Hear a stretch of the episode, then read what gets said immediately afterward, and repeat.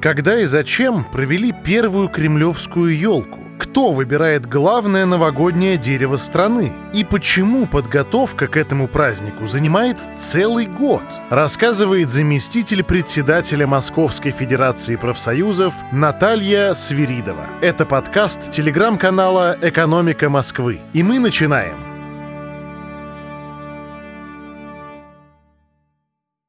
Вообще история появления кремлевской елки, она достаточно удивительная и имеет почти столетнюю историю. Кремлевской елкой исторически всегда занимались московские профсоюзы. В 20 э, году, после того, как здание благородного собрания было передано Московским профсоюзам, нынче это колонный зам Дума Союзов, была проведена по решению руководства Совета народных депутатов э, первая елка для детей рабочих и крестьян. И с праздничным представлением, правда, на тот момент представление носило политический характер. И были оркестры военные, музыка звучала, хоровое исполнение. Потом на определенное время была развернута кампания по борьбе с религиозными предрассудками и буржуазными предрассудками. Официально празднование Нового года оно было как бы прекращено. И только в 1935 э, году праздник вновь возвращается в Москву уже в колонны зала Дома Союзов. И 1 января 1937 года в колонном зале состоялся э, бал-карнавал для отличников учебы. Кремлевская елка она радует э, в нынешнем формате гостей уже более 70 лет. 30 декабря 1953 года состоялось заседание специальной комиссии, которая занималась вопросами организации новогодней елки для детей. И это было 30 декабря 1953 года, и было принято решение, что с 1 по 10 января 1954 э, года пройдут э, новогодние представления для детей в формате утреннего дня дневного сеанса. И вот тогда э, было принято решение о том, что елка пройдет бесплатно для отличников, и будет она проходить э, в Большом Кремлевском э, дворце в Георгиевском зале. И вот оно было первое такое новогоднее представление в Кремле, когда дети получали подарки по окончании представления, когда их встречал Дед Мороз, когда были показаны праздничные разные представления. Но в последующем, когда был построен в 1961 году Государственный Кремлевский дворец съездов, на тот момент он так назывался, э, было принято решение о переносе Кремлевской елки именно в Государственный Кремлевский дворец съездов.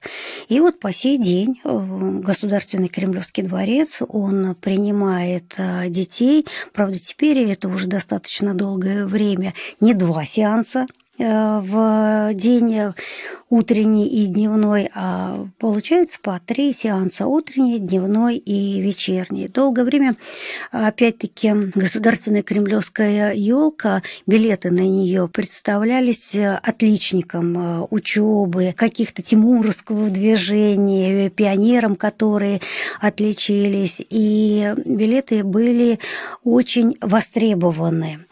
Но на сегодняшний момент э, ситуация изменилась, поэтому каждый желающий может э, посетить Кремлевскую елку, приобрести билеты и увидеть новогоднее представление. Мы сохранили некоторые традиции, которые были заложены исторически. Ну, например, э, это жестяная банка, подарочная упаковка, которую получают. И, то есть самый первый подарок, он был в такой Э, бумаги красочные сделан. А потом уже э, новогодний подарок был именно в виде жестяной банки, и мы продолжаем эту традицию. Последние годы у нас э, кремлевский подарок, он представляет собой одну из башен Кремля, то есть каждый год она новая. В этом году подарок будет в виде оружейной башни Кремля. Если говорить о составе подарка, то, конечно же, же, первые и самые очень востребованные, желанные конфеты это были Мишка, это были э, суфле. И, в общем-то, и в нынешнем подарке эти конфеты э, присутствуют. И если говорить, то, конечно же, раньше это были Красный Октябрь в основном. Сейчас э, подарок у нас делают объединенные кондитеры Москвы. Ну, объединенный это и Бабаевский, Красный Октябрь и Ротфронт. Ну, давайте я немножко вам э, расскажу, кто же принимал участие в написании сценария, музыки в предыдущие годы. Изначально, в общем-то, после войны многие сценарии к елке были написаны знаменитыми детскими писателями, там, Сергеем Михалковым, Львом Кассилем. А с 1964 года к написанию сценария была привлечена творческая молодежь. И для елки сочиняли э, сценарий молодые авторы и режиссеры студенческого театра «Наш дом». Это Эдуард Успенский и Андрей Курлянский, и Аркадий Хайт, которые со временем потом уже из молодых станут известными авторами. В предыдущие годы сценарий «Кремлевской елки» он обязательно показывал какие-то важнейшие события, например, полет э, в космос Юрия Гагарина. И э, эта елка была как раз вот составлена вся из космических героев, либо, например, завоевания или наши подвиги на Северном полюсе, то есть это э, такие носили как раз вот именно исторические такие события. Ну а года идут, елка меняется, получается так, что уже несколько лет подряд проходит конкурс на лучшую идею кремлевской елки. То есть сначала принимается идея, конкурсная комиссия эти идеи отбирает. В этом году у нас на конкурс было подано 24 идеи, а потом к этой идее подключаются известные авторы и исполнители, которые уже эту идею реализуют. Конечно же, я хотела бы еще сказать о том, что у нас э, на протяжении всей истории э, кремлевская елка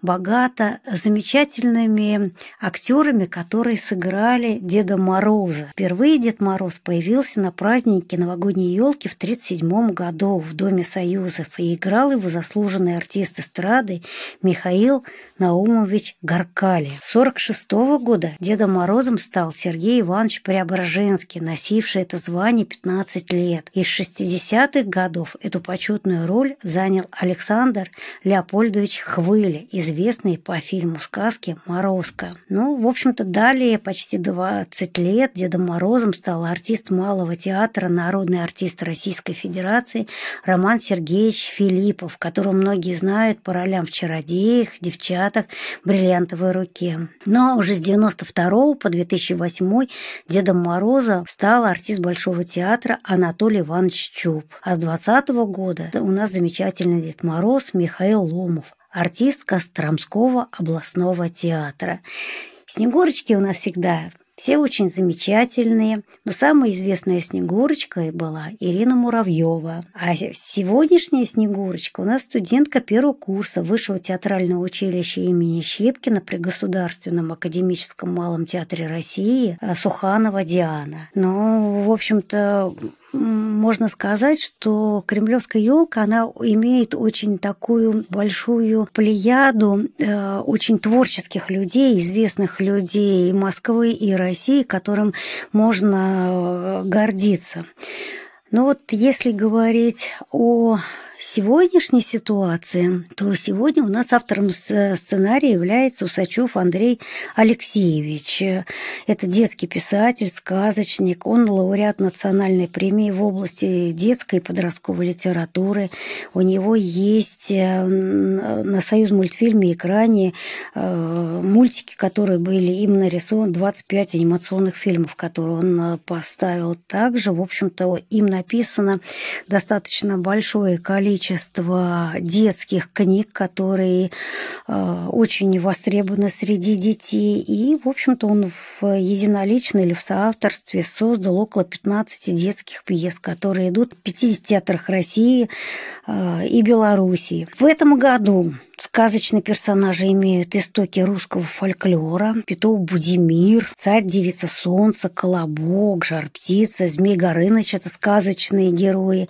Ну и, конечно же, возникает, как э, во всех э, сказках, э, которые ставятся в Государственном Кремлевском дворце, это присутствует тема добра и зла. Эту сказку ставит Сергей Владимирович Цветков, российский режиссер театра и телевидения, массовых мероприятий, театрализованных представлений шоу-программ. Музыку для спектакля написал композитор и заслуженный деятель искусства России Ефрем Иосифович Подгайц. Очень известный российский композитор. Произведений у него около 300 сочинений, в том числе 13 опер, балеты, мюзиклы, симфонические камерные хоровые, вокальные произведения. И еще он пишет музыку для театра. Но, наверное, стоит немножечко сказать о том, что сегодня представляет э, кремлевская елка и какое ее отличие от елки, которая была с самого начала. Ну, конечно же, самая первая елка, которая стояла в большом Кремлевском э, дворце. Это была живая елка, которая специально привозилась. И с учетом того, что елка была живая, ее трижды меняли за 10 дней, пока приходили представления, потому что и дети, и воздух, и теплый климат. Потом, когда были созданы только технологии искусственных елей, уже в Государственном Кремлевском э, дворце появилась э, ель искусственная. Она тогда была такая жесткая, каркасная, почти треугольная, но тем не менее она всегда специально украшалась. Украшение соответствовали той тематике, которая проходила на сцене, и эта традиция осталась и по сегодняшний день. Может быть, стоит поговорить немножечко о цифрах. Кремлевская елка – это не только вот э, проект, который буквально за несколько месяцев готовится к Новому году, это практически круглогодичный проект. В самом начале февраля, только после того, как отыграют э, и отпразднуем мы Новый год и пройдут представления, буквально в феврале мы запускаем новый конкурс на объявление идей следующего Нового года. Потом мы отсматриваем эти идеи, мы запускаем новый сценарий и ищем а, творческую группу, подбираем творческую группу, которая будет реализовывать этот а, проект, потому что авторы сценария меняются. Конечно же, дальше идет написание музыки, составление балета, писание костюмов. И вот э, все это длится практически до следующих э, представлений.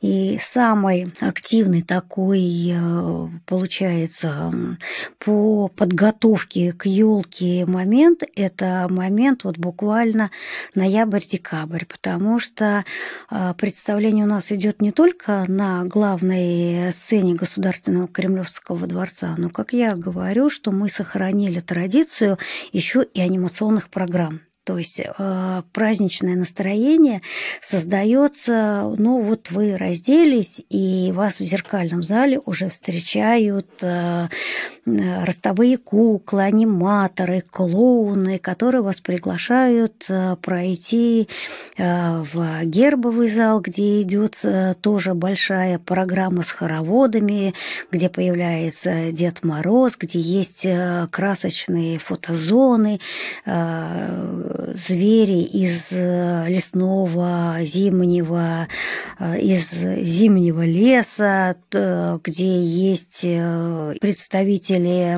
различных русских сказок. И вот этот водоворот, вихрь артистов, аниматоров, которые создают настроение, они не заканчиваются на гербовом зале. У нас еще в паркетном зале также происходит в этом году в основном цирковая программа программа, которая встретит э, ребят и с цирковой программой, и с русскими хороводами.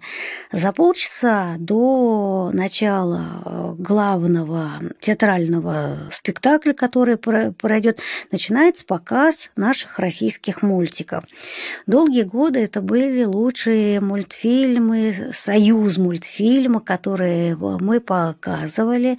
На сегодняшний момент уже несколько лет подряд году мы делали э, микс «Союз мультфильма» и телеканала «Карусель». Очень интересные мультфильмы, которые любят э, наши дети.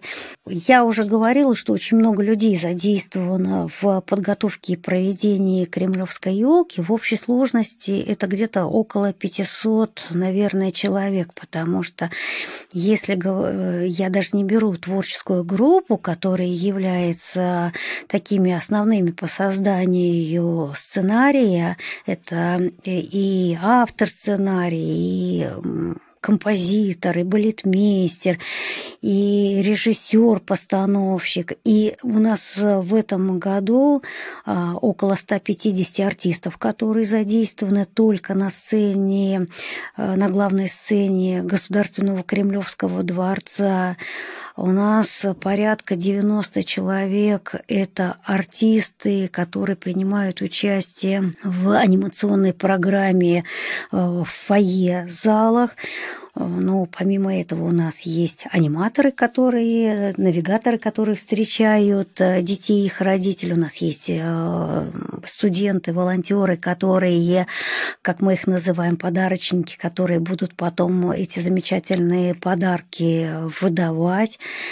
И, в общем-то, конечно же, есть еще большая составляющая. Это те люди, которые монтируют э, декорации, которые устанавливают экраны, которые привозят, разгружают, доставляют подарки. То есть это огромнейший такой вот эм, проект, который нельзя описать одним месяцем. Это, в общем-то, э, проект, в который включены очень много различных пластов людей, как творческих, так технических и э, административных. Кремлевская елка это уникальный проект, э, проект, потому что он на сегодняшний день является семейным. Если раньше у нас в основном были допускались одни дети, то сейчас есть возможность провести Э, новогодние праздники в кругу семьи, прийти на прекрасный театрализованный э, спектакль, принять участие в замечательной анимационной программе всей семьей. Можно приходить бабушкам,